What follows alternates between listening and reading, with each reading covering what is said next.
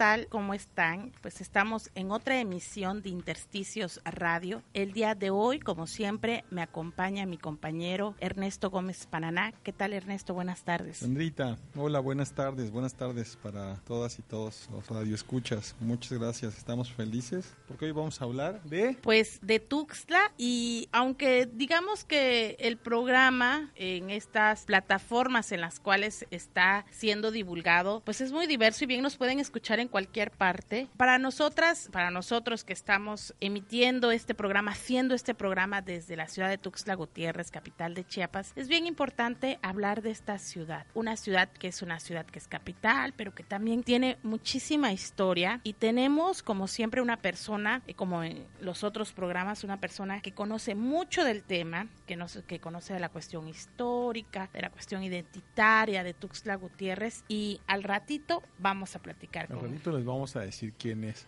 Oye, pero antes de que vayamos más adelante en nuestro guion del día de hoy, eh, no quiero pasar de largo lo que acabamos de escuchar. Echamos una mezcla entre marimba y cumbia y electrónica. Una cosa que, fíjate, me recuerda un poco lo que están haciendo en Colombia con la electrocumbia, que no tiene nada que ver con la de Selena, que también tiene su valor seguramente, pero la, la- las mezclas que están haciendo en Colombia con la cumbia y música electrónica y música tecno me parece que es padrísima. Y por ahí yo recordaba, escuchando esta mezcla que nos compartió Gus en la cabina, fíjate, escuché alguna vez Crypt de Radiohead en marimba. Y además estaba la marimba tocando y cantaba una chica. Por ahí circuló en, en redes, no sé si la... No, no, ¿Te fíjate que no la recuerdo. Y luego me tocó también, record- bueno, recordé una vez que me tocó, es, vamos, escuchar, no sé cuál sea el verbo más pertinente en este caso, escuchar la presentación de un, esto que llaman set, los eh, millennials, de un DJ, Caspa, un DJ que además es grafitero, Caspa, que es un DJ tuxleco, chapaneco, que justo hacía eso, combinar también ritmos electrónicos con música de marimba.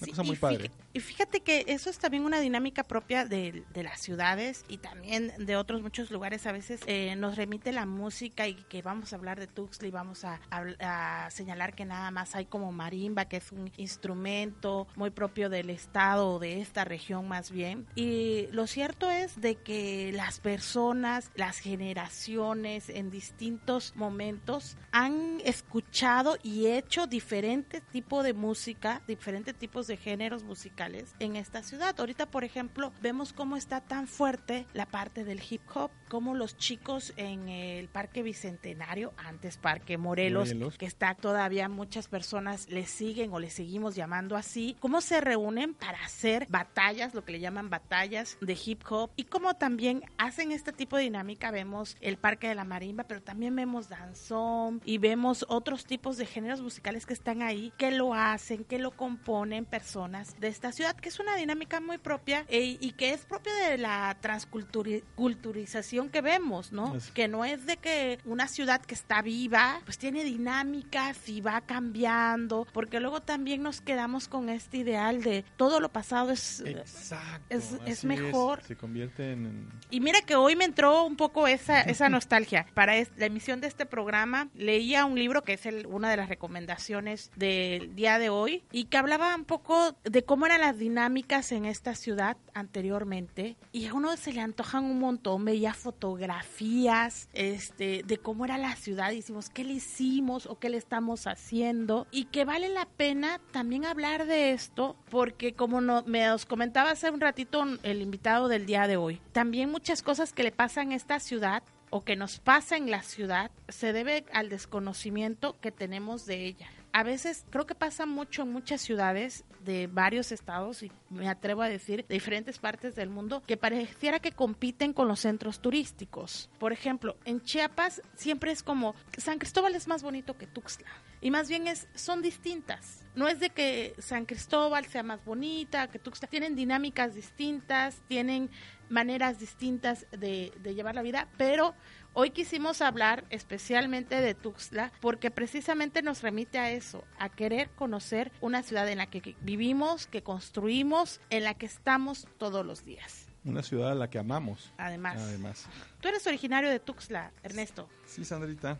Yo aquí me crié desde el kinder, estudié aquí. Naciste hasta acá. la preparatoria. Es una pregunta políticamente incorrecta. Yo estaba tratando de orientarla de manera conveniente para mí. Por circunstancias coyunturales, mis padres vivían en la Ciudad de México, mi papá se fue a estudiar y, y mi mamá trabajaba allá. Chiapanecos, el de Tuxtla, allá de Tonalá, y se casaron allá, pero siempre con la firme convicción, con la claridad de que les tocaba rezar. Y en cuanto mi papá terminó la especialidad, yo tendría poquito menos de tres años, regresamos a Tuxtla. Y aquí está mi vida, aquí está mi cariño, mis afectos, mis intereses. Mira, fíjate que luego también es, dices, es una pregunta políticamente incorrecta. Una, uno es de donde quiera ser, de do- el lugar de donde está, el, día, el lugar de donde construye, el lugar de, el día donde es, es la ciudad que uno está y sobre todo lo que platicábamos en la emisión anterior, ¿no? Como ahorita estas partes eh, nacionalistas a veces son también tramposas o estas partes de crear fronteras también es tramposo, ¿no?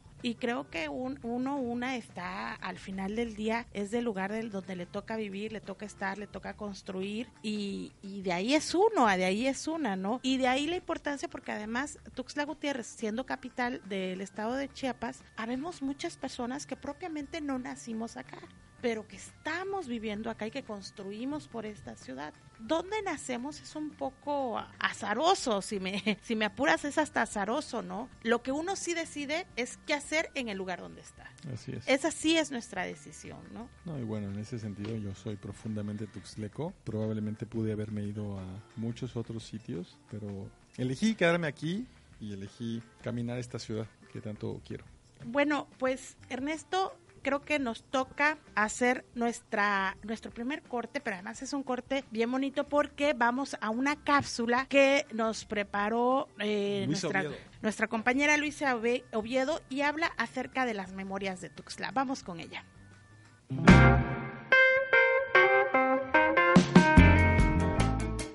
Aprovechando este programa sobre Tuxtla, le preguntamos a las personas qué lugares o qué cosas extraña de la ciudad y esto fue lo que nos compartieron. Lo único que ha cambiado de, de, Chiapa, de Tuxtla Gutiérrez, es eh, los cines. Los cines Chiapa, la Alameda, Vista o sea, eran los más bonitos. Los parques están destruidos, ya no están como antes cuando yo era niña o joven. Y los super están también horribles porque antes existía Firsa, estaba más, este, vendían cosas más baratas y estaban mejores. Ahorita ya no, ya no está bien todo. Ah, sus costumbres. Ha cambiado mucho su, sus tradiciones, costumbres modales, el voz. Y de espacios que usted recuerde que antes eran distintos. ¿De espacios? Sí. Ah, mi, mi Parque Morelos, zoológico aquí, donde es el Teatro de la Ciudad. De la ciudad extraño, podría yo enumerar tres cosas, ¿no? La primera sería la antigua Ruta 1, eh, que, que atravesaba toda la, la avenida central, toda la ciudad, te llevaba de oriente a poniente poniente a oriente. En menos de 10 minutos estabas en, en un lugar, ¿no? Era, era una ruta maravillosa, este, pero de mucho peligro. Eh, la segunda creo que el antiguo Parque Morelos era, era emblemático, un, lugar dominguero así que tus papás te llevaban eh, al cohete que estaba ahí a, ver la ciudad desde, desde la altura, ¿no? En, este monumento. Eh, creo que era un espacio que, que ha cambiado, ¿no? Ahora los juegos pues ya te cobran, antes pues podías subirte a, una resbaladilla sin, sin pagar aunque sea cinco pesos, ¿no? Y también creo que he visto, he observado que ahora las, las tienditas de la esquina pues ya no tienen maquinitas, ¿no? Y creo que esa era parte importante a la hora de la comida. Tú llegabas de la escuela y te mandaban a, a comprar la tortilla y tú llegabas a jugar. Eh, te quedabas con el cambio y jugabas en las maquinitas a la, antes de la hora de la comida, ¿no? Esas son cosas como, como que ya no se, se ven tan fácil en la ciudad. ¿Y ustedes qué lugares recuerdan? ¿Qué lugares les gustaría volver a tener, volver a recorrer? Les habló Luisa Oviedo, hasta la próxima cápsula.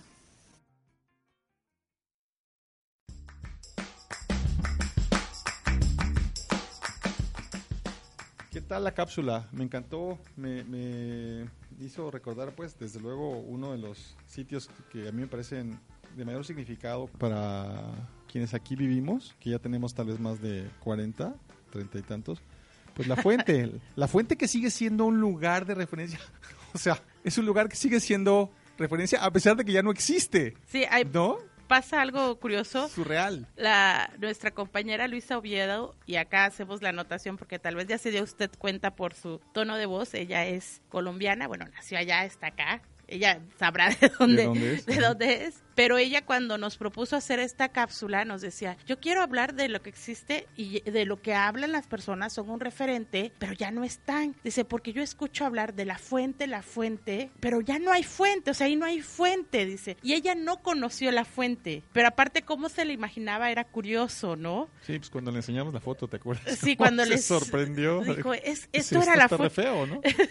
No, no dijo eso, Ah, dijo, no, sí. bueno, esto era la, esto es, esto es la fuente. Y como hay en el imaginario muchos lugares que se van construyendo en nuestra memoria. Fíjate, Ernesto, que yo vine acá a Tuxtla a vivir cuando tenía yo cinco años. De edad. Y esto tal vez hay muchas personas que no me lo creen, pero a mí me tocó todavía bañarme en el río Sabinal. O sea, nosotros nos venimos a vivir a Plan de Ayala y era común, ahí las personas lavaban el río, tenía un- el río Sabinal tenía una vida muy activa. Te estoy hablando del 89 más o menos. Y era, o sea, nosotras, nosotras vivíamos relativamente a unas cuadras del río y, nos tocó estar en, en el río. Cuando salí de la secundaria, inclusive el lugar que elegimos para irnos de pinta fue las pozas del río Sabinal, que Sabinal. quedan más, más arriba, ¿no? Y no nos pasó nada, sobrevivimos, ¿no? Y pues ya eso, ya es- eso quedó en nuestro imaginario. También otra cosa que a mí me sorprendió muchísimo fue el Día de Muertos, el festejo del Día de Muertos. Que yo, tal vez las personas que nos escuchan y son de esta parte de acá, de esta región, pues no, no les suene eh, tan sorprendente. Pero yo nací en Cintalapa y parte de mi familia es de Arriaga, pero en Bueno, pero no Cintalapa tienes la culpa. parte de la de la de, de mi familia de Cintalapa este allá en- acostumbran que cuando pasan los niños a pedir calabacita, Calabacita. lo que hacen es pasar a rezar. O sea no pasas ni disfrazado ni nada y lo que hacen es pasarte pasar a rezar. O sea eso no tiene nada de entretenido para ningún niño ninguna niña. Y cuando acá esto se convierte en una fiesta en donde salía la gente con marimba no no yo estaba o sea Fascinada. fascinada. Yo sigo disfrutando como nunca el Día de Muertos, sobre todo porque sigo viviendo del lado poniente y todavía Terán, San José, Plan de Ayala conserva mucho Van un esto. poco más. conserva mucho en esto. Yo me acuerdo modernidad. que nosotras estábamos pequeñas y salíamos a, a pedir calabacita y porque queríamos ver a los que salían más noche. Y todavía nos decían las señoras, "Va- regresen al rato, todavía no está el tamal, ¿no? Porque Y fíjate cómo, cómo además lo que tú mencionabas hace un rato, cómo la ciudad es dinámica y sus costumbres, sus hábitos también son dinámicos y cómo uno a veces se anquilosa y siente que solo lo, lo de antes era lo valioso o lo mejor. Yo he insistido mucho en eso, pues en entender, en intentar entender las cosas de una manera más flexible. Toda esta explicación viene a cuento porque cuando yo era un niño, inclusive era poco usual este asunto de disfrazarse. Salías a pedir calabacita, no necesariamente con disfraz, y salías y te daban caña de azúcar, te daban eh, calabaza en dulce, te daban efectivamente un tamal de chipilín, uno de mole, o te daban chocolates o te daban dulces como hoy, que está, que, que también es no, es, no es que esté mal No, esto es- de hoy, es, es es lo que cambio, hay, y es, es- parte de la ciudad y parte de las costumbres en este momento, en esta ciudad, y también son padres. Como, como uno, como ciudadanía, como sociedad, pues también tiene que ir aceptando que las cosas van cambiando, ¿no? Van evolucionando y, y no por eso pierden valor, ¿no? Así es, aunque insisto, ¿no? Vemos, por ejemplo, cómo era la ciudad y vemos fotografías de cómo era la ciudad antes y cómo es ahorita. Y dices, ay, caray, ¿qué le pasó en el camino? Igual y nuestro invitado más al rato nos, Nos dice puede que nos puede contar un poco acerca de qué le pasó en el camino a esta ciudad, que en lo particular a mí me gusta mucho. Creo que hay muchos lugares de Tuxtla que nos dicen mucho, que nos siguen abrazando y nos siguen diciendo. El Museo de la Ciudad de ¿Cuál es tu Tuxtla. lugar favorito de Tuxtla? Mira que mis lugares favoritos del mundo están acá en Tuxtla, porque acá vivo. Ajá. Pero uno de ellos sin duda es el Museo de la Ciudad de Tuxtla. Otra es la calzada de las personas ilustres, me gusta mucho, aunque no me gusta nada la remodelación que hicieron. El balneario de Plan de Ayala, que es este que está por San Agustín, ujú. y Joyumayo. Me gusta mucho también Joyumayo. Son como ¿Con mis busto o lugares. sin busto? Este, pues obvio Es un sí. chiste local, es un chiste local. Los tuyos, Ernesto, ¿cuáles son? Mira, yo ahí tendría una disyuntiva. Definitivamente el que más recuerdos me trae es el Parque Morelos, que yo, eso como abuelito, le sigo diciendo Parque Morelos. Yo no le Bueno, tú también Parque eres el único que sigue diciendo su balsa. Farmacia Subalsa, sí, que nuestro invitado seguramente se acuerda de la Farmacia Subalsa y las hamburguesas de la Farmacia Subalsa. Aquí en esta mesa hoy seremos mayoría quienes recordemos ese sitio, tú no. Y luego el otro que es mi sitio favorito que de repente puede pudiera aparecer fuera, o sea, outside, es este el, el- el cañón de sumidero. Porque al final del cañón del sumidero hay una parte fundamental que en esta cosa de las fronteras es Tuxtla. Y que de repente se desdibuja, en esta cosa política territorial se desdibuja, pero no, caramba, el cañón del sumidero es parte de Tuxtla. Ahorita tenemos este nuestros ¿Cómo era 10 eso de Tuxtla al pie del cañón? ¿Cómo era? No, no, ahorita nuestros 10 radioescuchas de Chiapa de Corzo acaban de decir este programa De lo dejamos de de... cerrar la aplicación. Sí, eh, los miradores nos quedan de este lado. Acaban de cerrar la... No, pues acá el invitado ya me corrigió que ni los miradores nos quedan de este lado.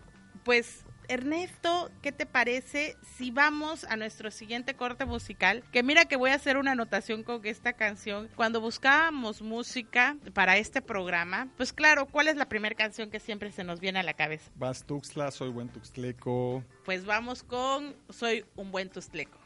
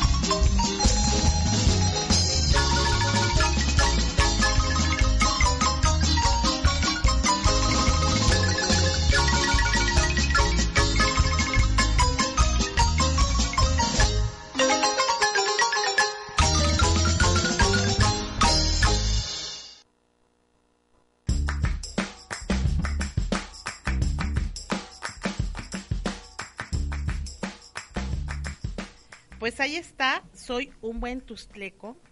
Esta versión que escuchamos es de la Marimba Claro de Luna. Este grupo de marimba es originario precisamente de acá de Tuxtla. Fue fundada en el año de 1980 y pues claro, es una, una marimba que tiene mucho arraigo acá en la ciudad capital. Soy un buen tustleco, es como el himno un poco de, de Tuxtla. Sí, yo creo que es uno de los dos o tres himnos que tiene. El Vals Tuxtla es otro, por supuesto, que no puede faltar en cumpleaños, bodas y en velorios de tuxtlecos que Tuxtleco. aman a su ciudad, ¿no? Tuxtlecos y tuxtlecas que aman a su ciudad. Y hoy tenemos a un tustleco que ama su ciudad. Exacto. Tenemos hoy como invitado en esta emisión al maestro Roberto Ramos Maza.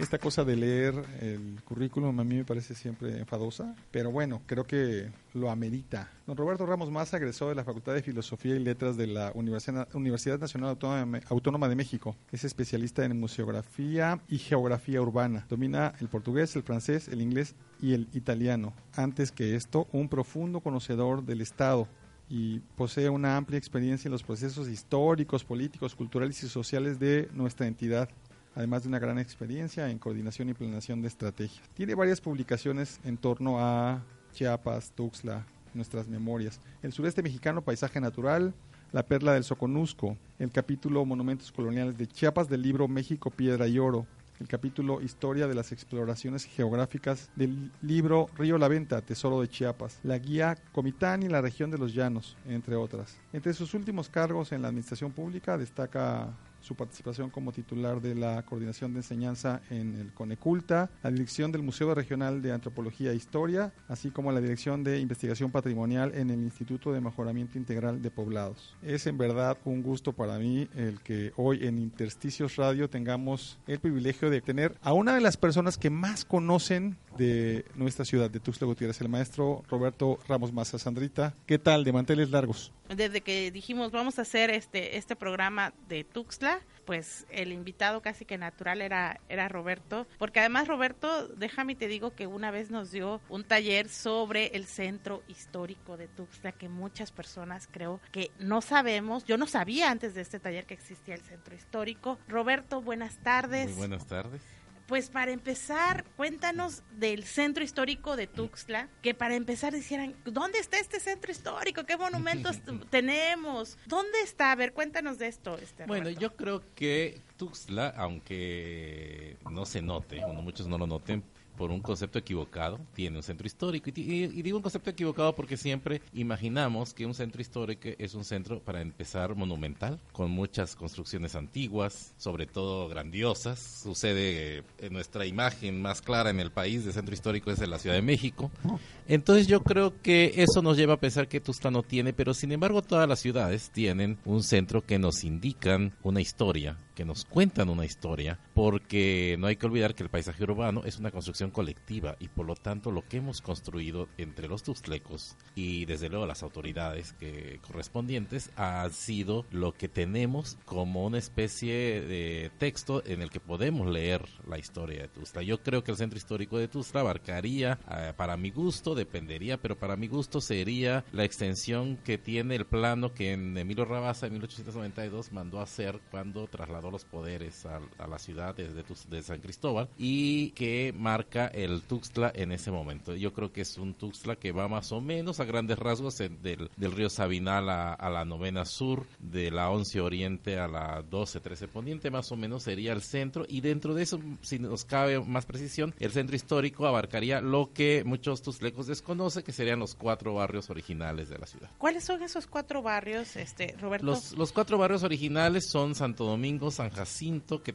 que siguen vigentes, siempre se siguen conociendo como tales, y San Andrés y San Miguel, que ya nadie conoce. Y nadie conoce porque no se conservaron las capillas respectivas y con ella, y con esa pérdida, también se perdieron una serie de elementos del patrimonio intangible, que no sucedió con Santo Domingo, donde en este momento hay feria porque se mantuvo la capilla y entonces hay feria de Santo Domingo, por exponer ejemplo, ¿no? Entonces estos cuatro barrios fueron eh, los originales en la traza que, que llevaron a cabo los dominicos en el siglo XVI para eh, reordenar desde eh, su punto de vista, desde el punto de vista de los intereses tanto religiosos como políticos de- del imperio español, el pueblo soque de, de Tuxtla, que ya existía antes de, la colonia, de la conquista. Muchas veces también hay una creencia muy generalizada de que eh, la ha oído muchas veces, la ha oído incluso de muchos tuxtlecos de que la ciudad es joven y no lo es, y no lo es. Tiene de- de existir.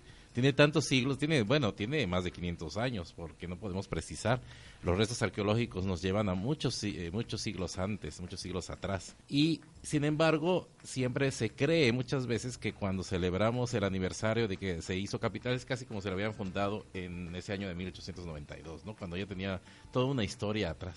Así es. Oye, y precisamente Roberto, ahora que comentas lo de las zonas arqueológicas, en Tuxtla hay zonas arqueológicas o hubo zonas arqueológicas y que por ahí están y todavía no, no las conocemos, no sabemos dónde están y ni siquiera conocemos mucho de este pasado, ¿no? Hay varios sitios arqueológicos rec- reconocidos en el Valle de Tuxtla. Hay, eh, sobre todo Carlos Navarrete hizo un reconocimiento que publicó en un artículo que, si no mal recuerdo, está en uno de los números de la revista ICACH. Eh, hay a lo largo del Sabinal, sobre todo, porque obviamente el Sabinal es el elemento principal del, del valle, en el, mar- en el marco natural del valle. Y, y hay restos de Todavía puede haber vestigios en varios sitios, en lo que es la propia ciudad, debajo de incluso de muchos barrios debe haber vestigios. Pero hay dos cosas interesantes en este sentido de lo arqueológico. Eh, hay una propuesta, en este caso del arqueólogo Eliseo Linares, que menciona en el libro Los Soques de Tuzla que posiblemente el centro ceremonial prehispánico sea el mismo centro de Tuzla actual y que incluso la Catedral de San Marcos, que está elevada a varias, varios metros, o no, no varios metros, pero sí hay varios escalones para subir a ella, esté en, un,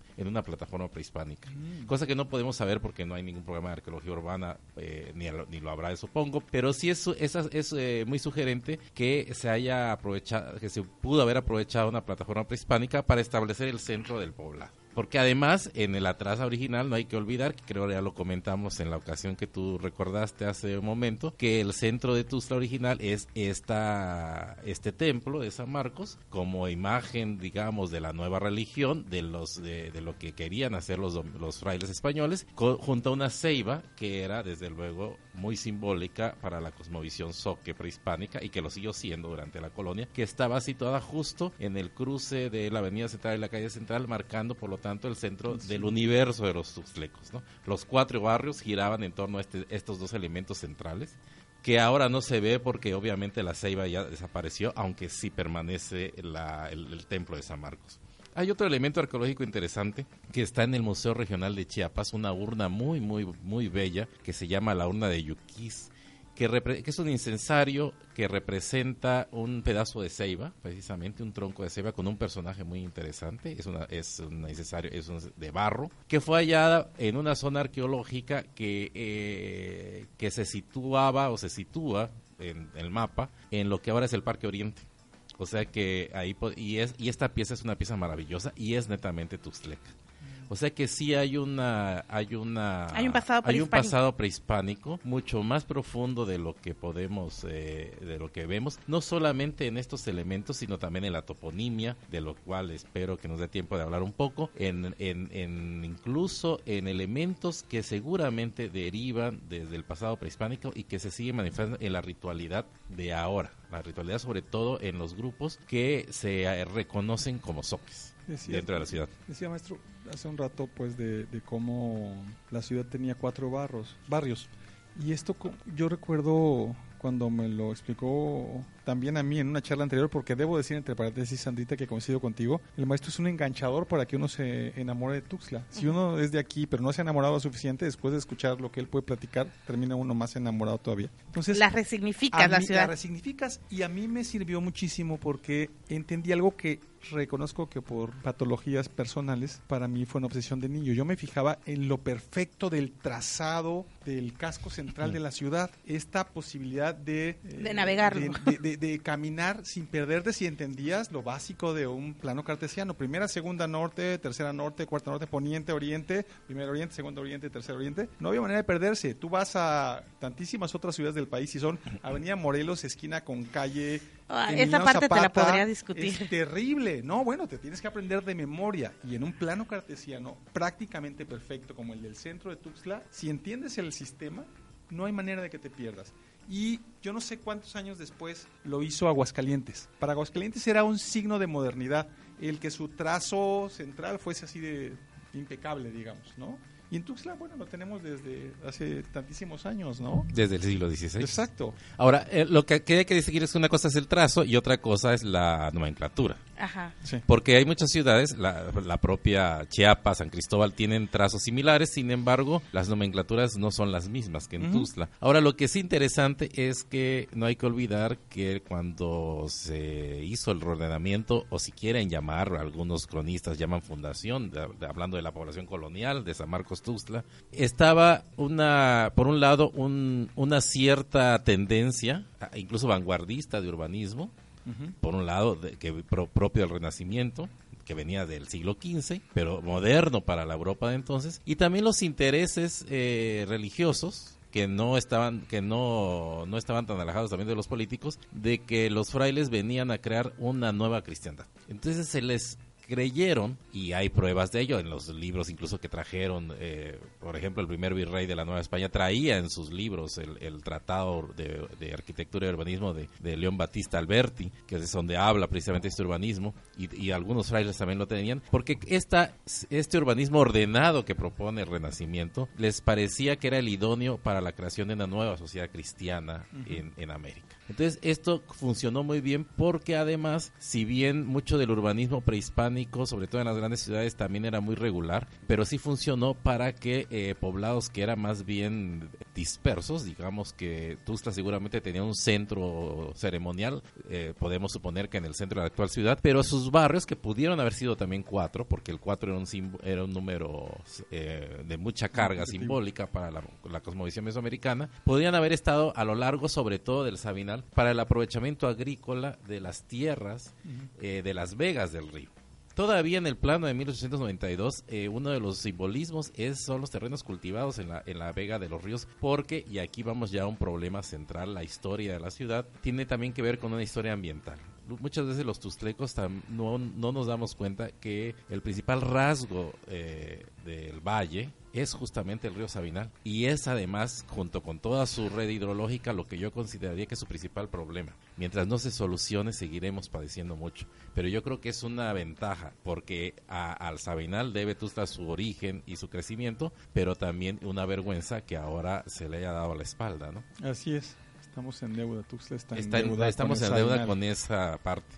Eh, Roberto, precisamente tú hace un momento decías que el centro, los centros históricos cuentan la historia de ¿Qué nos cuenta el centro histórico de Tuxtla? Pues nos cuenta muchas cosas. Nos cuenta, para empezar, la una cuestión de, de la intención de dejar de ser lo que se consideraba un pues una ciudad pequeña, un pueblo grande, no digno de ser una capital y todas esas intenciones que a partir de 1892 tuvieron de que se volviera una verdadera capital. Yo creo que de ahí, ahí derivó un poco el fervor modernizador que, que, tuvo no solamente los gobiernos, sino también la propia sociedad tustleca. Y nos cuenta también cómo, bueno, ya, ya mencioné con el caso de la catedral, la catedral incluso es que es el edificio más antiguo, del centro y yo creo de la ciudad, nos cuenta mucho más de historias de lo que pensamos. Por ejemplo, allí en esta, en esta catedral, durante todavía dos siglos posiblemente o más, se, se tuvo un esqueleto de un personaje soque, un esqueleto real que estaba en adoración con los sacerdotes, eh, eh, por los soques, y que los sacerdotes toleraron, y que posiblemente es el origen del culto a San Pascual, que estuvo en la catedral, en la actual catedral, hasta principios del siglo XX. O sea que nos habla ahí de, nos habla también el, la propia, la propia, así como está en su aspecto, nos habla de la etapa pues de un urbanismo eh, autoritario, por así decirlo, que es la creación de esta enorme plaza, de esta enorme plancha que le quitó el sentido de parque, de encuentro, de lugar de encuentro de los Tustlecos al Parque Central, pero que sí estaba en función de, de un régimen dado al, a, las, a las grandes masas que vitoriaran al gobernador o a la autoridad en turno, ¿no? Que además se convirtió en histórico por todo lo que sucedió después en cuanto a, cuestiones de, protestas, de plantones, plantones, etcétera, etcétera. Nos cuenta ahí, aunque no lo saben, que en esa plaza, donde inició, por cierto, el mercado debajo de la Ceiba, hay fotos todavía de ese mercado debajo de la Ceiba, muy al principio del siglo XX o a finales del XIX, pero también nos cuenta de una historia, de uno de los hitos, no solo de la historia de la ciudad, sino de Chiapas, que es el motín Soque de 1693, cuando las autoridades matan al alcalde mayor, que era la máxima autoridad de la provincia, que vino a tratar de calmar los ánimos porque los Soques, estos tlecos, se habían sentido engañados en una serie de peticiones que tenían la destitución de la autoridad local, eh, el uso de los, eh, de los impuestos, por así digamos, en obras para las para para, su pueblo de Tuxtla y, es, y, al, y al ser engañados, a sentirse engañados, viene a calmar los ánimos y, y, lo matan en un motín muy famoso en la historia de los ciclos lo, de Lo matan en donde ahorita está el Palacio de Gobierno. Eh, sí, sí, donde está el Palacio de Gobierno, porque el Palacio de Gobierno está en un lugar donde siempre estuvieron las autoridades civiles del pueblo. Donde estuvo por allí, allí estuvo la, la casa consistorial, allí se llevó a cabo la reunión del, del cabildo, del- de las autoridades y lo- de los notables tuzlecos para decidir por quién iba a votar el partido de Tuzla en, en 1824 en, en la cuestión de si, si unirse a Centroamérica o a México. Allí estuvo la primera escuela eh, pública que, que se hizo a partir de las de, las enseñanzas de los eh, o de las propuestas de Fray Matías de Córdoba. O sea que allí siempre ha estado la, la, autoridad civil. Y en esa misma plaza, enfrente, estaba la casa de una familia muy poderosa en, en, en su momento, que era, además, era muy poderosa en la región, tenía una gran, tenía una gran finca en las cercanías de Tuzla, en los aledaños de Tuzla, la casa de, los, de la familia Gutiérrez, que era la, la familia de donde nació Joaquín Miguel, y que ahora está, el sitio lo ocupa el edificio de Correos y Telégrafos. ajá, el Palacio Federal. El Palacio fue. El wow. llamado Palacio Federal, Wow. sí. Y, y la finca, pues, es de Riosao, que se llamaba Don Rodrigo. Qué Oye, cosas, ¿eh? sí. Se uno conoce la historia y dices, que dices, al final del día la historia se mueve en espiral, ¿no? Y conforme la vamos conociendo, también vamos entendiendo cosas que nos pasan ahora. Y ahorita precisamente estamos muy próximos a los festejos de Tuxtla como capital. ¿Qué le ha significado a Tuxtla ser la capital de Chiapas? Bueno, le ha significado convertirse en... En, la- el lugar de centros en de la- en la manifestaciones. mayor, en- exacto, en la mayor, en la mayor zona urbana del estado, el centro de una zona metropolitana reconocida, la única zona metropolitana reconocida en Chiapas, la mayor ciudad en número de habitantes, el mayor centro económico, el mayor centro cultural, eso le ha significado. Yo creo incluso que si lo vemos desde ese punto de vista, a pesar de todos los problemas, de los que podemos quejarnos diariamente de la cotidianidad tuxtleca, la historia de Tuxtla ha sido, desde cierto punto de vista, una historia de éxito.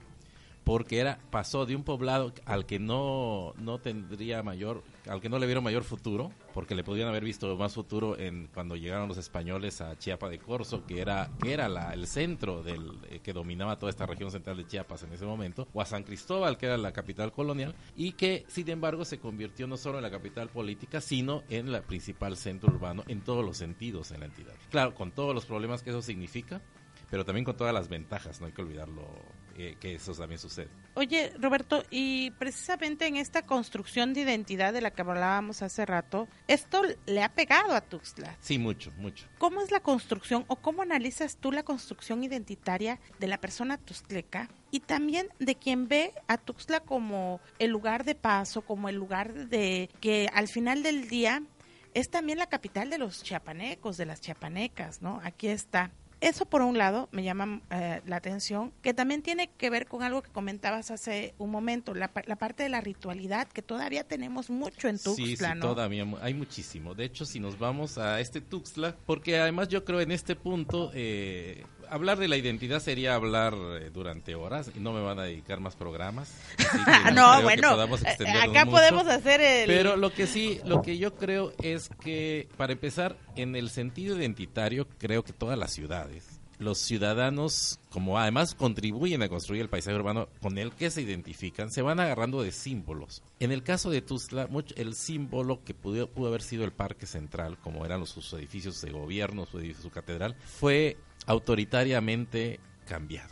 Y eso significó una ruptura en esta construcción de identidad que no ha encontrado, según yo, cauce hasta ahora. Eh, lo veo en los tuzlecos jóvenes incluso. Eso por un lado, en, eso es, es un tema largo de, de hacer, de, construir. que acá te vamos a comprometer al, Ah, al programa emisión. 2 de Pero identidad el otro, el otro es en cuanto en que vive también, por muchos factores, una eh, situación pues un poco esquizofrénica respecto a la identidad. Yo oigo, por ejemplo, no solo instituciones, eh, en instituciones uno lo podría entender por motivos políticos, sino también la mucha gente eh, de la sociedad tuztleca hablando de, de- del orgullo del pasado SOC, que ta, ta, ta, ta, ta, pero que en realidad ni siquiera conocen ni los rituales, ni la comida, ni, ni, ni nada. ¿no? Yo siempre he dicho que un ejemplo de esto, y lo, lo, lo, lo, lo hice, lo escribí en un texto que espero que aparezca eh, en algún momento, es que eh, eh, para mí era muy simbólico el que, sobre todo en carnaval, cuando salen los danzantes soques, cuando sale eh, eh, Tata Jamá, el danzante principal, con, su, con la niñita Lacandú, rodeado de suyus, o sea, que son estos eh, hombres travestidos, ah, bailando alrededor. Ese simbolismo, eh, el Tata Jama es el sol, la niña es la luna y, la- y las mujeres, las Soyuz son las estrellas. Esta danza cósmica que se danza en las calles de Tuzla, muchas veces hasta en la avenida central, va pasando y cuando más lo ven con curiosidad, sin saber siquiera el significado ni de dónde viene, y muchas veces ni siquiera los ven. O sea, pasan todos los carros rapidísimo al lado de ellos. Eso es, el, eso es Tuxtla. Y ese yo creo es uno de los problemas identitarios. Y ahí es donde digo, es falso eso que dice luego la sociedad, ah, eh, que el pasado soque, que estamos muy orgullosos. No es cierto.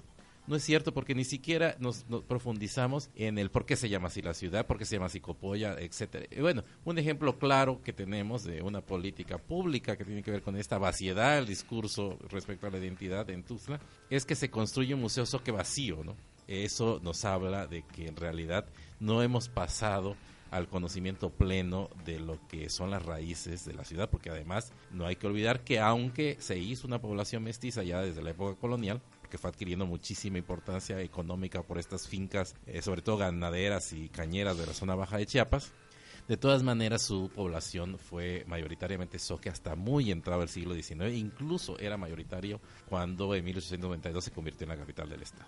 Maestro, así como hab- habla usted ahora de los soques como una cultura que atraviesa pues la historia Tuxtla con un enorme peso específico, una enorme importancia, yo quisiera preguntarle sobre personajes más específicos, porque podemos pensar tuxtlecos célebres, pues Heraclio Cepeda, el mismo Joaquín Miguel Gutiérrez, Fernando Castañón, por supuesto. Bueno, y muchos más. en Pero, pero lo que voy es a mujeres.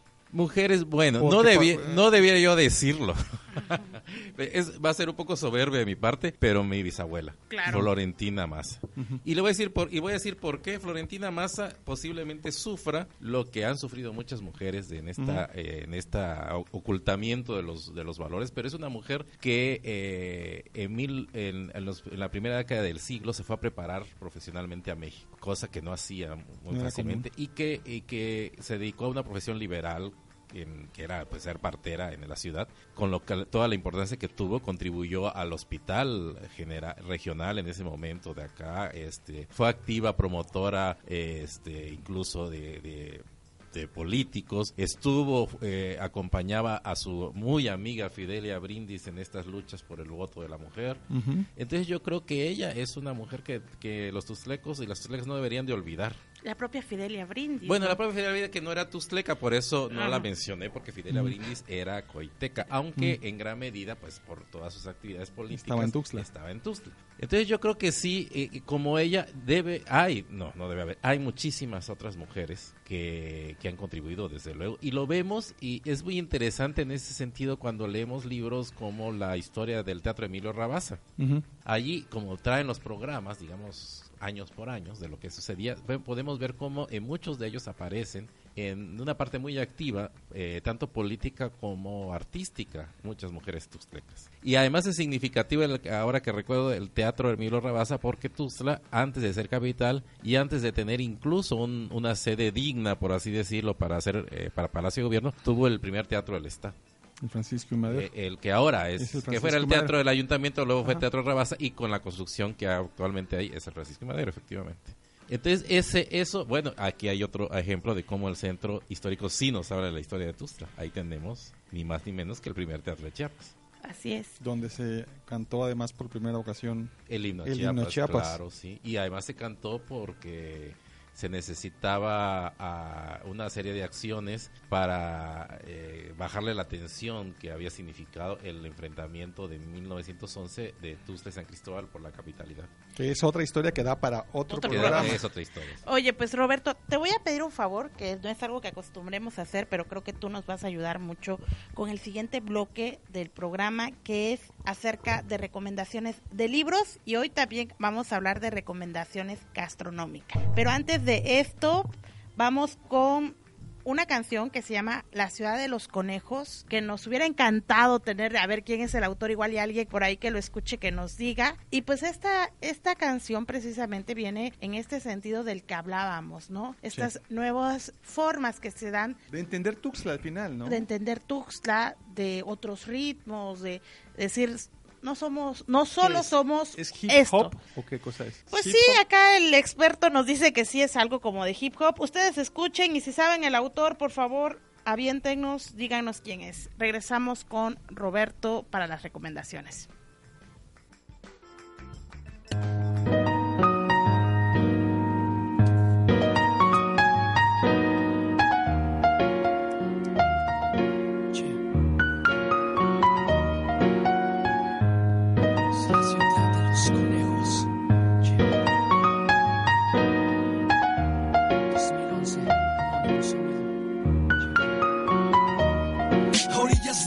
Mactumaxá encuentro una ciudad llena de vida. No hay ninguna como tú, mi capital divina. Te la debía puesto que tú forjaste mi carácter. Me hiciste un hombre mientras caminaba por tus calles. Por más que pienso, no encuentro otro lugar. Estoy tan lejos, extraño tu tranquilidad. Yo quiero volver a caminar por la central. Disfrutar de tu calor que me hace transpirar. Quiero sudar, quiero vivir entre tus cerros. Quiero gritar al mundo, es un orgullo ser conejo. Quiero probar de tu pozol tan refrescante. Quiero comer cochito con arroz hasta saciarme. Quiero viajar en colectivo con tu gente. Me pasa por favor, porque yo bajo en la siguiente. Estoy plagado del folclore que te embellece. Y de ahí que voy a hacer, tan solo tú me entiendes. Yo soy conejo, represento a Chiapas sin dudarlo. Soy del sureste del país y del mejor estado. Amo a mi tierra y doy la vida si es lo necesario. Por defender su nombre y a su gente a la que amo. Hoy canto para ti con lágrimas sobre mi rostro. Porque en tus brazos he conocido lo más hermoso. Amor, hip hop, familia, amigos, ¿no es maravilloso? Tuxtla Gutiérrez, mi ciudad, estoy tan orgulloso. Cuenta la leyenda que en el valle de Tuxtlan los indios Chiapas la conquista se habrían de rehusar. antes que ser esclavos, buscar la libertad hacia el vacío del sumidero y encontrar la paz. Y desde entonces se sabe es tierra de valientes, lugar lleno de historia y de costumbres de su gente, como las tardes de marimba con los tíos, pedir calabacita, tía ritual de muertos para niños y visitar esos lugares escondidos, cercanos a tu urbe entre árboles y ríos, surcar el cauce del Grijalve en un domingo una caminata en el Somat con los amigos. Ah, en mi ciudad hay un mundo por vivir, uno por leer, por admirar y por oír. No la conoces, te invito, no querrás partir. Oílo vos y no dirás que no te lo advertí. Yo soy conejo, represento Chiapas sin dudarlo. Soy del sureste del país y del mejor estado. Amo a mi tierra y doy la vida si es lo necesario. Por defender su nombre y a su gente a la que amo. Hoy canto para ti con lágrimas sobre mi rostro. Porque en tus brazos he conocido lo más hermoso. Amor, hip hop, familia, amigos, ¿no es maravilloso? Tuxtla Gutiérrez, mi ciudad, estoy tan orgulloso. Es la ciudad de los conejos. Sí.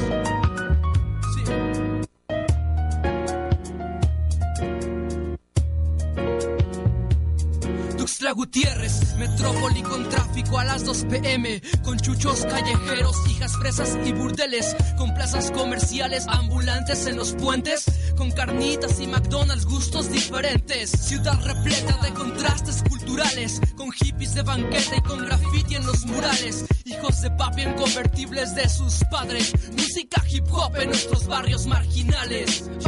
Viviendo entre tus calles, así es como aprendí que entre lo bueno y tus defectos me siento feliz. Que no hay ninguna otra ciudad que me haga así sentir como a Sabines, lo insoportable que yo soy sin ti.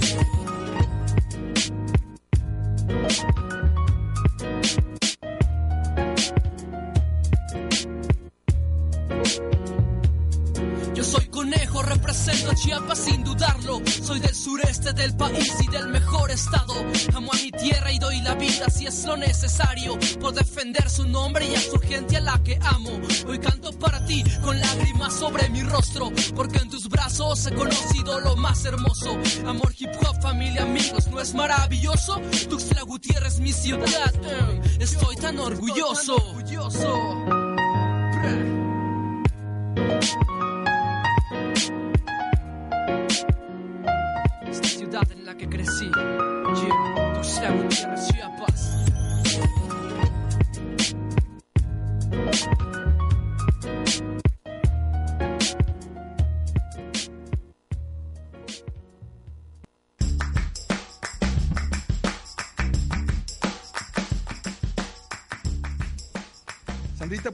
Ya encontramos la referencia, es Jorge Bon, un hip hopero tuxtleco, una cosa, yo insisto, padrísima por la mezcla, por porque al final, de repente creo, Tuxtla es mucho más que marimba, ¿no? Hay nuevas generaciones que están produciendo cosas también valiosas y tuvimos la suerte de que Gus hizo esta propuesta. También hay unos chicos que ah, no sé si sigan haciendo reggae, que se llama Aire Nuevo, también la mayoría tustlecos que hacen cosas chidas por ahí y son también de Tuxtla han grabado discos. Oye, que el calor de Jamaica, no, pues no le pedimos nada. Entonces seguro se produce buen reggae aquí también. Oye, pues vámonos a las recomendaciones. Ahora yo hice la tarea, que regularmente es Ernesto el que suelta acá su tendal de libros, pero hoy me traje algunos, no muchos, porque mi biblioteca es eh, petit, pero me encontré unos libros muy buenos. Uno que es creo que el primer libro con el que yo empecé a conocer más allá de la ciudad que conocía es un libro que está muy viejito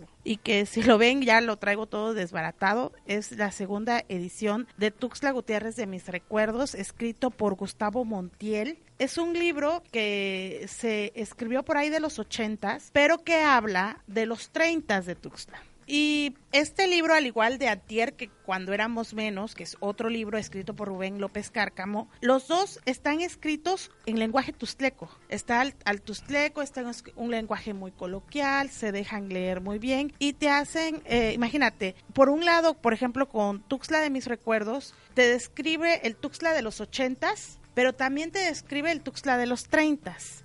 Si lees este libro ahora, pues ya te habla de dos momentos distintos de Tuxtla. Trae algunas fotografías, habla de personajes tuxtlecos como Don Ruma, este periodista, no sé si sería el el- la cuestión correcta de ser periodista, de cómo era Tuxtla en los años 30. Y no es un libro que podamos encontrar eh, en cualquier sitio, pero seguramente la Biblioteca Municipal de Tuxtla Gutiérrez, que está ahí en donde está el edificio del ITAC, enfrente del Parque Santo Domingo, la pueden encontrar. He visto ejemplares de esto en la sala de lectura del Museo de la Ciudad y por ahí también lo pueden encontrar. No sé si tú nos traes recomendaciones el día de hoy, Ernesto. Mira, no, pues me pasas la pelota hoy que tú trajiste todas, todas te las conseguiste tú en la biblioteca. Cuando llegué me dijeron, no, pasó una señora colocha y ya se llevó todas. Pero fíjate que a mí me llama mucho la atención, insisto, en este asunto que la historia, pues lo que vive una ciudad es vivo, está, es está vivo y es dinámico, pues. Como aquí se habla también, se hablaba en el de Antier cuando éramos menos, hay momentos en los que retrata la, la actualidad de cuando se escribió el libro, los ochentas, ¿no? Ah, no, este libro, o sea, son dos libros. Ajá. Uno es el de Gustavo Montiel, Y el otro es el de Antier. el, el otro es el, el de Antier se fue en 2003 que se salió. pero como en ambos también hacían referencia a la modernidad del momento en el que se escribieron. Claro, Hacen claro. referencia a eso, de cómo ha cambiado a partir de... Estamos parados hoy, en este momento histórico, y aquello que ya se fue. Qué fuerte que hoy estamos hablando de Tuxtla y aquello, aquella modernidad de la que hablaba Gustavo Montiel o el maestro López Cárcamo, hoy también esa modernidad es que ya había avasallado al Tuxtla de antes, esa, esa también ya, ¡pum! Ya fue avasallada, pues, ¿no? Como eh, de repente, yo no sé si una cierta, por un lado, una cierta falta de visión seguramente hizo que perdiéramos esto que hablaba el, el maestro Ramos Maza, que perdiéramos mucho del, de lo que era el centro histórico de Tuxtla y que pareciera efectivamente que no tiene historia, que es una ciudad joven cuando, bueno, pues no lo es, No ¿no? lo es. Pues otra recomendación que les traigo acá y se las doy antes de pasarle el- la pelota al maestro Roberto Ramos Maza, que seguramente tendrá una gran lista de libros que es el de Etnobotánica Soque. Es un libro que es una investigación que se realizó sobre la etnobotánica en las comunidades de Copolla, El Jobo, San José y Terán. Este libro es además muy útil porque es cúrese usted mismo con las plantas que tiene en su patio. Este está realizado por María Antonieta Isidro Vázquez, que seguramente tal vez la conozcas. Este habla de cómo se siguen usando diferentes eh, plantas de uso medicinal. Entre más urbanizada esté el lugar, también va disminuyendo eh, su uso. Pero vemos como la flor de mayo, otras tantas este, plantas que tenemos que aún conservamos en, en la geografía chiapaneca sirven para curar desde el mal de ojo, el espanto, que son como estas enfermedades mágicas que yo no sé si llamarles así, y también enfermedades que van desde la diabetes, las vías urinarias. Y pues yo les adelanto, para las vías urinarias nos dice, está el taray, la riñonina, el cuy, tres castillas. Por ejemplo, para también hablan de varias varias enfermedades. Yo les recomiendo este este libro que también es otro otra mala noticia de que también Ya no se ella consigue. ya no se consigue tan rápido, pero sí hay en el en el Museo de Etnobotánica, no es Museo de Etnobotánica, es el Centro Botánico. Museo Botánico. Museo Botánico. Eh, ahí hay ejemplares de esto. Y hace un par de años yo escribí un artículo sobre este libro que también prometo subir junto con esta Intersticios Radio. en el blog, de Intersticios Radio. Oye, rapidísimo nada más, yo me acordé con esto que dices. Cuando yo era niño, mi abuela para la tos recomendaba el agua de coralillo, que era una planta, pues evidentemente hojas verdes, con unos frutitos pequeñitos de color rojo. Y eso se ponía a hervir, se hacía una infusión y lo bebías en la mañana, era una cosa amarga, así terrible. Pero decían también, y seguro Que te curabas que te curaba de la tos. Que te curaba de del verla, susto. Nada más de verla que te le iban a dar, pues ya se te pasaba Dejabas la tos. Exactamente, sí, ya se te pasaba la tos. Roberto, tus recomendaciones. Bueno, pare- parece mentira, pero es muy larga la bibliografía que hay sobre Tuzla. Y bueno, puedo recordar en este momento uno, un libro que mencioné aquí, La historia del Teatro Rabasa. Habla de un Tuzla de varios, varias décadas, centrada en su actividad social y artística en el, en el Teatro Rabasa. También recuerdo, eh, me gusta mucho de Gustavo Montiel también las viejas calles de la antigua Tuxtla, que también ah, menciona calle por calle lo que había en los años 30, 20, 40. La, la, la monografía histórica de Tuxtla de Fernando Castañón también, como el de la historia, la- las, como el de historia de Teatro Rabasa. Hay muchos más, pero como estás mencionando la botánica, recuerdo un libro que me gusta mucho, que son los árboles floridos de los parques de Tuxtla un libro que publicó la Unicacha hará unos cuatro o cinco años posiblemente, donde habla de todas las especies que dan flores en, en Tuxtla y que habla además de, de este sentimiento que, eh, que hemos hablado aquí, que por un lado los tuxtlecos siempre están orgullosos de la floración de sus árboles, pero luego el resto del año cuando no florean nadie se preocupa en cuidarlos o sembrar más, ¿verdad? Mm. Entonces ahí, ahí es una situación que, que también da para otro tema, pero que es una de las características de los Tuxtle- de, de Tuxtla, que sea una ciudad florida. Y ese, ese, ese libro es muy bonito en ese sentido. Además hay otra cosa, antes de que me olvide, habría que, y es otro tema largo, Tuxtla en la literatura. Hay cuento, novela, teatro con Tuxtla como fondo. Y en alguna plática que di precisamente en estas celebraciones de Tuxtla Capital de Tuxtla Literatura, mencioné por lo menos dos o tres de las obras de Carlos Olmos, un tuxtleco nacido en Tapachula. Pero tuxtleco, porque aquí vivió desde niño, en fin, y aquí vivía su, de hecho aquí sigue viviendo su familia. En, en dos o tres de sus obras, como El Presente Perfecto y eh, el, eh, Los Juegos Fatos, se refiere a lugares y personajes de Tuxtla. Oye, ¿y dónde podemos conseguir estos, estos libros, consultarlos? Bueno, supongo que en general están en las bibliotecas. No sé si la biblioteca central esté tan bien este, documentada ahora, pero supongo que sí deben de estar en las bibliotecas, en la- sobre todo en la biblioteca central, en la biblioteca de la UNICACH, que tiene una biblioteca muy grande también. Habría que ver, no estoy seguro en cuál estén estos que les acabo de mencionar, pero sí, la bibliografía sobre Tuzla es muy, es muy larga a pesar de lo que podría uno considerar. que- Increíble, Sí, sí, sí. Increíble, sí, sí, ¿verdad? No, y que falta más divulgación, Sí, ¿no? sí. o Sí. bueno, que también luego capaz y medio Tuxtla lo sabe y nada más nosotros, nosotras no lo sabemos. No, yo creo que no. Yo creo que es el mismo fenómeno, pero sí hay mucho más de lo que parece. Sí, pues ahí está, creo que es tarea de, de todos y de todas también echarnos un clavado por ahí. Y creo que uno a veces difícilmente, eh, es una frase hipertrillada, pero difícilmente eh, puedes querer algo que no conoces, conoces. que no entiendes, que no sabes ni para qué sirve. ¿No? Sí, Entonces, creo que en esta medida que una también se mete a explorar, a conocer, resignifica los espacios, resignifica su pasado, resignifica el lugar que habita. Y pues algo que nos, que también tengo un amigo que dice mucho, el, el tesoro, el secreto mejor guardado de Tuxtla es su comida. Eh, la gastronomía que hay en Tuxtla es como muy peculiar. Y fíjate que pasa mucho que las personas que se van de Tuxtla lo que más recuerdan es la comida, o sea, tú les puedes decir lugares o tal o el clima y no les dice nada y hasta lo podrían aborrecer, pero cuando les hablas de la comida aquello es el significado es totalmente otra cosa, ¿no? Platillos soques Eh, Pues Roberto. muchos, hay los rituales, el putzacel, el cispolá, el huacasis caldo, el nibijuti, que es un platillo soque que además es de los- mis platillos favoritos, el chipilín con bolita, que es muy común a todo el estado, pero es también eh, Propio de Tux- Tuxtla. propio de Tuxtla. El, eh, esos por lo menos se refieren siempre a... Bueno, y un detalle importante gastronómico, Tuxtla es la ciudad con, con mayor producción y variedad de tamales en el país. Ni una ciudad tiene tantos. Siempre hay unas, en las ciudades hay dos, tres, en la propia Ciudad de México que es tan grande, hay tres. Así, tipos. rojo, verde. rojo, verde, de dulce. Y en Tuzla y cualquier tarde en, el, en los mercados donde se vende tamal, particularmente en el mercado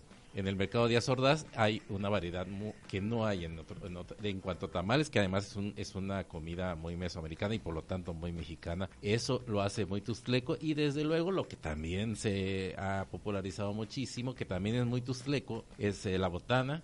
Porque Claro, esas cosas son claro. muy tuzlecas. Eh, de hecho, se puede hacer recorridos botaneros muy buenos en Tuzla. Y hay botanes específicamente bot- de botaneros de Tuzla. Y también la comida nocturna. Todavía hay muchas cenadurías propias de Tuzla. Que para mí, lo tuzleco, en mi imaginación, en mi recuerdo de tuzleco, es la cenaduría de procedencia de ismeña. Porque las garnachas, el pollo de pollera y las empanadas, en fin, que tuvo mucho éxito porque el intercambio con el istmo siempre ha sido muy intenso, tanto que hubo un barrio que existe todavía, aunque ya no se llama así, de Juchitán, en, No. en lo que es el que lo que es el ahora el Niño Atocha, ¿no?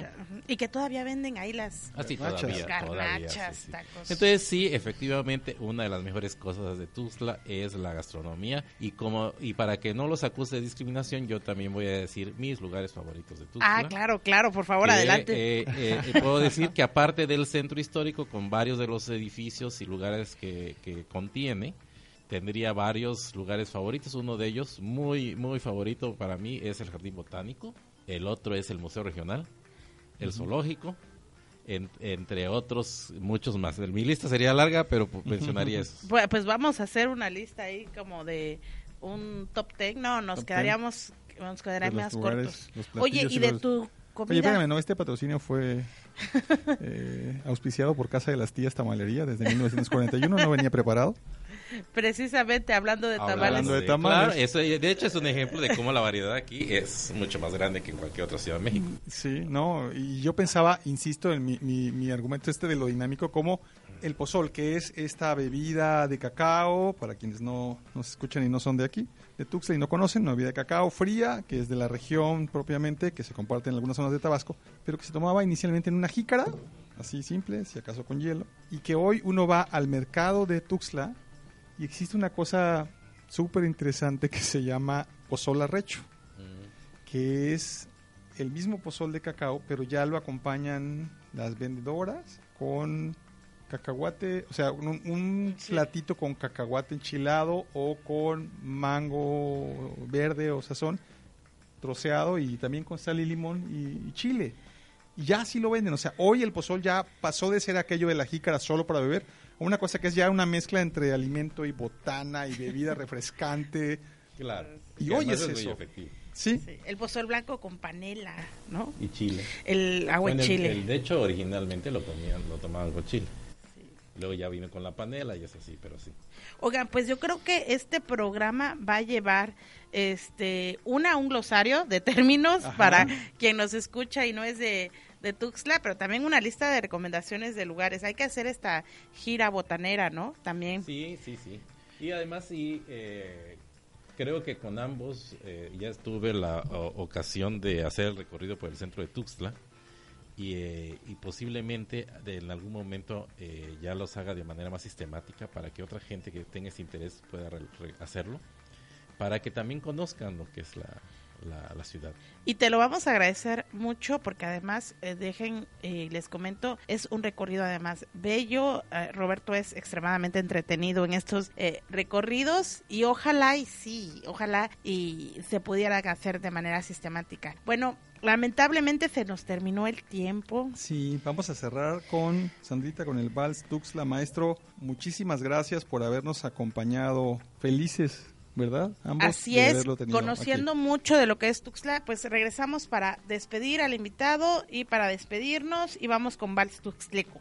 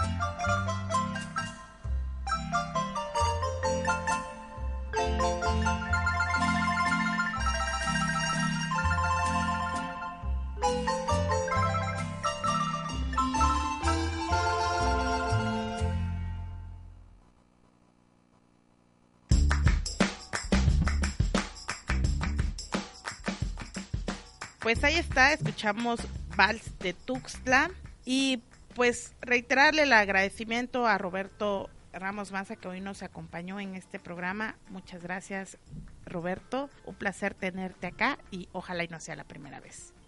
Muchas gracias, eh, les agradezco mucho y, y ya hablaremos mucho más de temas que quedaron pendientes. Yo no sé, ojalá, si es la primera vez, ojalá y no sea la última. Ah, claro, claro, perdón, perdón. Ernesto. Vamos con nuestras redes, Sandrita. Recordamos a quienes nos escuchan que también pueden seguirnos en Facebook.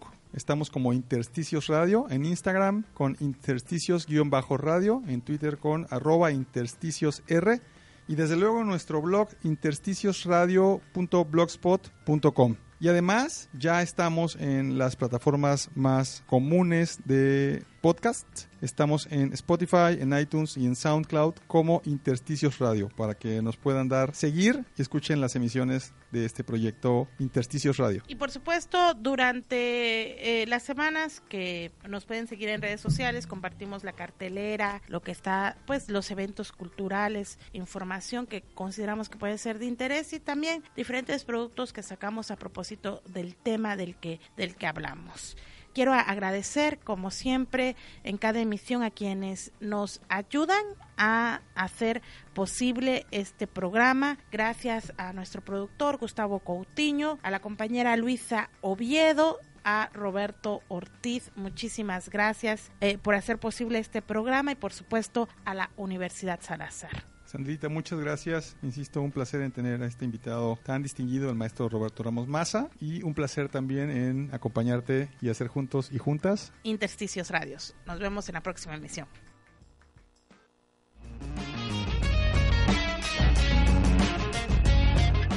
Intersticios. Un proyecto de Sandra de los Santos y Ernesto Gómez Panana.